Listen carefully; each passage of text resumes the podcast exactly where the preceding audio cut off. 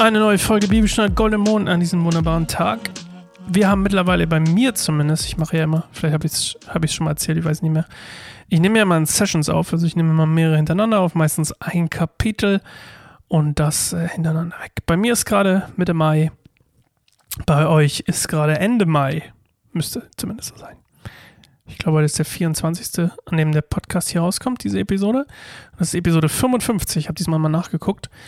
Und äh, heute geht es um Jesu Einzug in Jerusalem. Ich muss hier mal ganz kurz auf die NGÜ-Variante wechseln. Ich habe hier ein neues Setup ähm, zum Lesen. Warum macht er das denn jetzt nicht? Komisch. Jetzt. Cool. Also, ich lese das mal. Als sie nicht mehr weit von Jerusalem entfernt waren, kurz vor Bethphage und Bethanien am Ölberg, schickte Jesus zwei seiner Jünger voraus. Er gab ihnen folgende Anweisung. Geht in das Dorf, das ihr vor euch seht.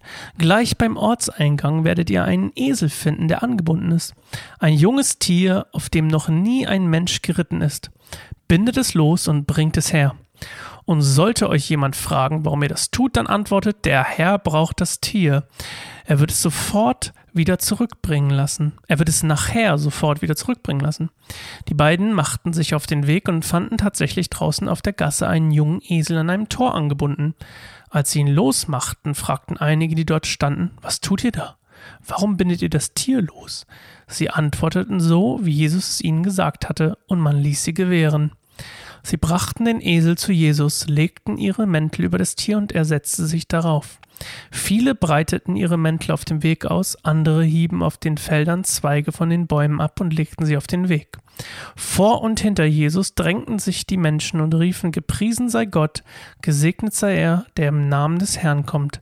Gesegnet sei das Reich unseres Vaters David, das nun kommt, gepriesen sei Gott in der Höhe. So zog Jesus in Jerusalem ein. Er ging in den Tempel und sah sich dort alles an. Dann kehrte er, da es inzwischen spät geworden war, mit den zwölf nach Bethanien zurück. So, das war Markus 11, 1 bis 11. Und als ich das das erste Mal gelesen habe, früher vor einer Weile, habe ich das nie so ganz verstanden. Also ich habe immer gedacht, ich mache euch mal, ich tue jetzt mal so, als wäre ich immer noch ich vor ein paar Jahren. Also, beziehungsweise vor, vor, ein, paar, vor, eine, vor ein paar Monaten, vielleicht eher sogar noch, oder Wochen. Also, Jesus reitet hier nach, mit, auf seinem Esel in Jerusalem ein und die Leute feiern ihn. Und singen dabei, gesegnet sei er, der im Namen des Herrn kommt. Das klang für mich immer so, als wenn die Leute gecheckt hätten, danach kommt sogar noch gesegnet sei das Reich unseres Vaters David, das nun kommt, priesen sei Gott in der Höhe. Also das klingt für mich in erster Linie erstmal so, oh, die Leute haben jetzt alle begriffen, dass Jesus der Messias ist logisch. Ich muss mal kurz hier mein Mikro umstellen, ich hoffe, klackert nicht so doll. Okay, also alle haben verstanden, dass Jesus der Messias ist. Warum wollen sie ihn dann umbringen? Oder später dann? Das habe ich mich gefragt. Und dann habe ich ein bisschen recherchiert. Also erstmal, ganz kurz als, als äh, Info nebenbei, der gesamte Zeitraum jetzt von Markus 11 bis 16 das ist eine Woche. Und zwar von Psa äh, Palmsonntag bis Ostersonntag. Also jetzt kommen erstmal quasi, ihr wisst ja, ne, vorher, ich glaube, ich hatte es schon erzählt, vorher war alles so ein bisschen äh, ausge, äh, also ein bisschen in die Länge gezogen, also oder beziehungsweise kurz gefasst. Und jetzt wird es quasi, jetzt kommen fünf oder in dem Fall sechs Kapitel ähm, vom Markus-Evangelium, die innerhalb von einer Woche passieren. Also quasi der, der, die Klimax, glaube ich, sagt man, der Höhepunkt ist sehr äh, ausführlich beschrieben. Okay, Jesus kommt also nach Jerusalem. Und das, was ich dann gefunden habe in meiner Recherche zu dem Thema, war, dass die da gar nicht explizit Jesus besingen und befeiern, sondern einfach nur das Passafest feiern. Und die sangen, die Leute, die sangen da Psalm 118 und ähm, Hosianna, also heißt übersetzt, O rettet uns und war einfach nur eine Gebetsformel, die gesungen wurde. Und die reden ihn hier gar nicht als den Messias an oder sehen nicht das als an, sondern die feiern hier das Passafest. Und das macht dann ja auch wieder Sinn, weil sie haben ja gar nicht verstanden, dass er der Messias ist, weil deren Vorstellung von dem Messias war nämlich nicht, dass jemand auf einem Esel nach Jerusalem einreitet, sondern auf einem wahrscheinlich weißen Pferd und als politischer Herrscher. Ich, das hatte ich, glaube ich, schon ein paar Mal erzählt. Und diese ganze Begeisterung für den Messias, die die Leute hatten, also auf den, den sie gewartet haben, ne, auf den Abkomm Abkömmling von David, war dementsprechend genauso jemand wie David, nämlich ein politischer Herrscher, der ein Königreich errichtet, also ein politisches. Und das macht Jesus ja gar nicht.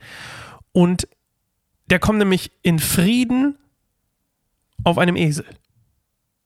Auf einem nie berittenen Esel. Und äh, das ist bestimmt auch ganz wichtig, aber ich habe nicht recherchiert, warum das so wichtig ist.